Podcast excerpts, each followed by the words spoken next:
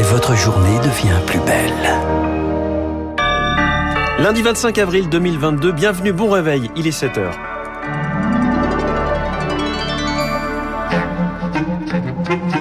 Matinale spéciale présidentielle 2022 avec François Geffrier sur Radio Classique. Un seul grand titre à la une ce matin, Lucille Bréau. Pour Emmanuel Macron, tout recommence. Le chef de l'État sortant, réélu avec 58,5% des voix contre 41,5% pour Marine Le Pen. Il a choisi l'hymne européen comme en 2017. C'est l'ode à la joie qu'Emmanuel Macron a choisi hier soir pour célébrer sa victoire sur le Champ de Mars. Reconduit donc pour un second mandat, il devient le premier chef d'État réélu hors cohabitation malgré un quinquennat de crise hors norme. Ce matin, le plus dur commence après une fête finalement sans liesse, Victoire Fort. À ceux qui ont glissé un bulletin Emmanuel Macron sans conviction, il répond. Les remercier et leur dire que j'ai conscience que ce vote m'oblige pour les années à venir.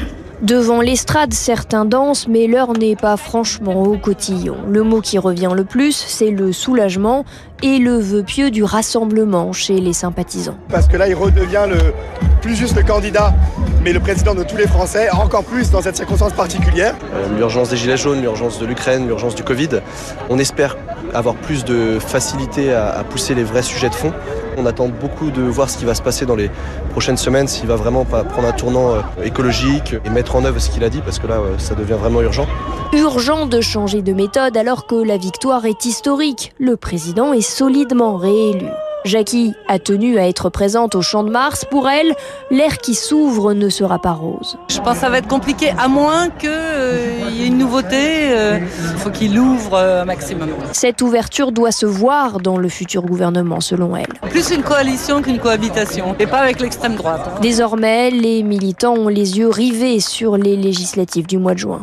Et le président réélu a ensuite passé la soirée à la résidence de la Lanterne à Versailles. Quoi à l'agenda ensuite Il devrait se rendre dans un hôpital militaire auprès de soldats blessés et aller fleurir la tombe de sa grand-mère dans les Pyrénées. La bataille des législatives, elle, a commencé dès 20h. Lancée par Jean-Luc Mélenchon et surtout par Marine Le Pen, la finaliste de la présidentielle déjà tournée vers ce troisième tour. Le résultat de ce soir représente en lui-même une éclatante victoire.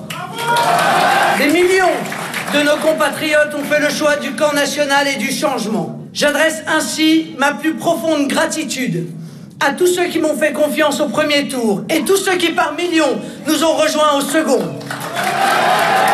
Marine Le Pen qui termine largement en tête de ce second tour en Corse, aux Antilles, en Guyane, à La Réunion, à Mayotte. Elle est aussi devant dans une grande partie des départements du Nord-Est et du pourtour méditerranéen. La carte des résultats dessine bien deux France. L'une a voté Macron, les grandes métropoles, les classes moyennes supérieures, les retraités. L'autre Le Pen, plus populaire. Par ailleurs, 28% des électeurs ne se sont pas déplacés hier. Une abstention record depuis plus de 50 ans, synonyme de défiance pour le politologue Olivier Roucan. C'est une élection en crise. La présidentielle n'échappe pas à une dynamique d'une certaine défiance vis-à-vis euh, de notre démocratie, euh, de ses dirigeants, parce que l'offre électorale ne, proposée ne représente pas la diversité des électeurs. Je ne pense pas qu'on puisse dire aujourd'hui que tout l'électorat qui pendant des dizaines d'années a soutenu la droite classique euh, disparaît d'un coup et c'est pareil pour la social-démocratie élargie à l'écologie. Des propos recueillis par Éric Kioch. Alors le dernier conseil des ministres avec l'équipe Castex se tiendra mercredi prochain. Emmanuel Macron aura ensuite jusqu'au 13 mai pour nommer un nouveau Premier ministre réélu de, de nombreux défis économiques l'attendent évidemment Émilie Vallès. Premier écueil pour le chef de l'État, la croissance qui risque bien d'être amputée avec le conflit ukrainien. Le FMI vient de baisser sa prévision pour cette année à 2,9% quand le gouvernement misait lui sur 4%. Mais surtout, l'inflation déjà à 4,5% en mars pourrait s'accélérer, ce qui pénaliserait encore le pouvoir d'achat des plus modestes et pourrait créer de nouvelles tensions. Pas évident dans ce contexte pour Emmanuel Macron de lancer sa réforme des retraites, sujet explosif s'il en est. Près de 70% des Français seraient d'ailleurs opposés au report de l'âge de départ à 65 ans selon un sondage Elab. Dimanche, la fête du travail du 1er mai pourrait donner le ton et agglomérer les mécontentements. Le risque, c'est que ce deuxième quinquennat soit entaché par une nouvelle grogne sociale.